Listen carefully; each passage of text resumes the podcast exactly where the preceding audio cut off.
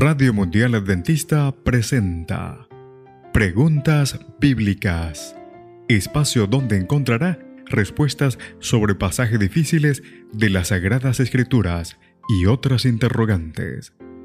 Conducido por el licenciado Rodrigo Josué Rivas. Saludos.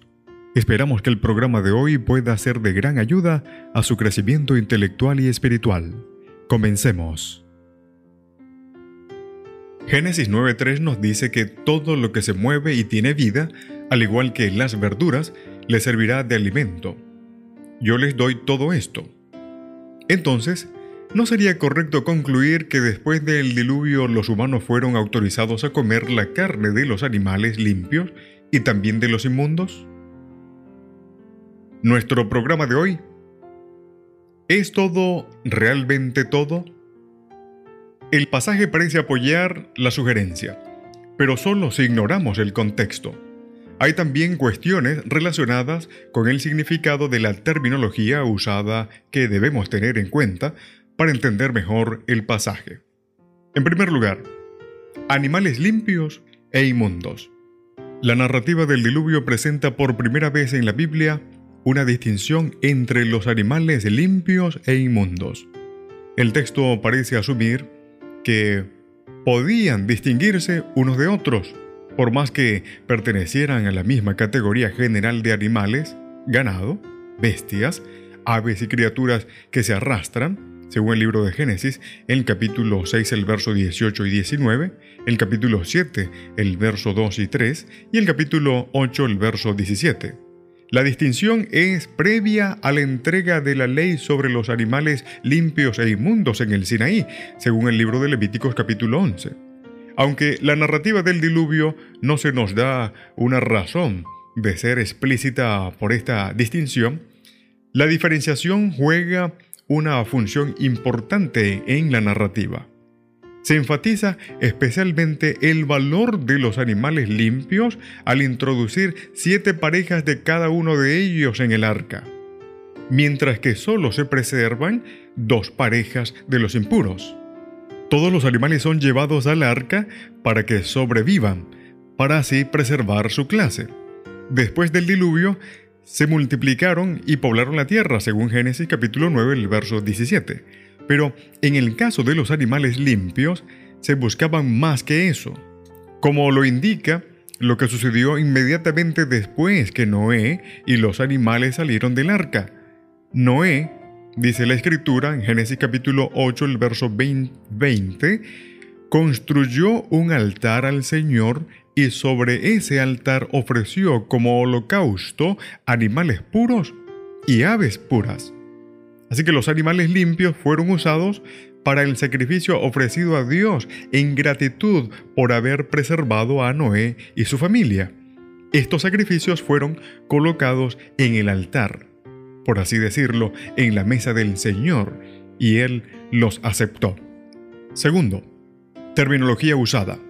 La frase todo lo que se mueve y tiene vida parece incluir una totalidad, pero ese no es necesariamente el caso.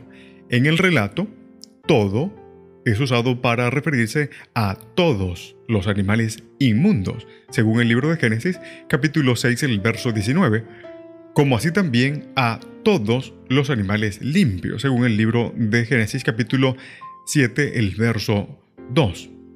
La frase que se mueve y tiene vida es problemática y no es usada en ningún otro lugar de la narrativa, aunque que tiene vida aparece en otras partes de la historia para referirse a las criaturas vivientes. Génesis capítulo 6, el verso 19, el capítulo 8, el verso 21.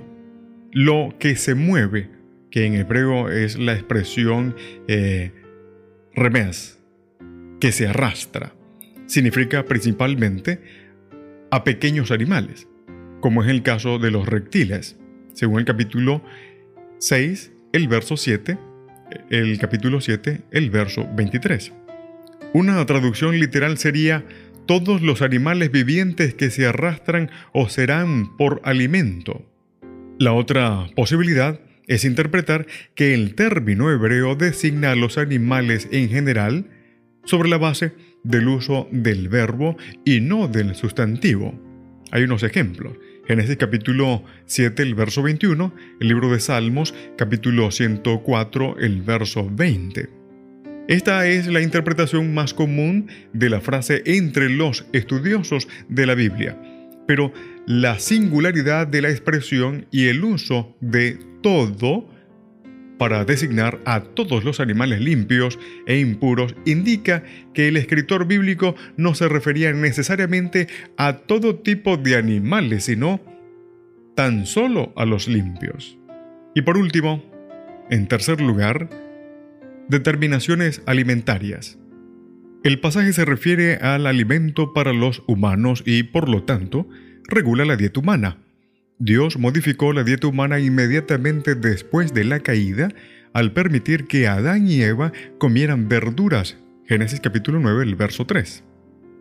Es interesante que según Génesis capítulo 1, el verso 30, la expresión hierba verde, Yerech Esech, era una designación general del alimento para los animales, pero en Génesis capítulo 9, el verso 3, el mismo término es utilizado para referirse a las legumbres y a las plantas verdes, llamadas también plantas del campo, según Génesis capítulo 3, el verso 18.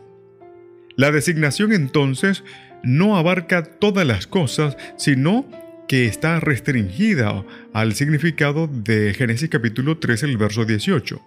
Ahora el Señor permite que los humanos coman la carne animal como alimento. Una vez más, no es carne en general, sino ciertos tipos de, ella. El contexto indica claramente que esta es la carne de todos los animales limpios. Se permite que los humanos traigan a su mesa el mismo tipo de alimento. Bendiga. Del Señor. El Señor te bendiga. En la producción, Pastor Ángel Manuel Rodríguez. Preguntas Bíblicas fue una presentación de Radio Mundial Adventista.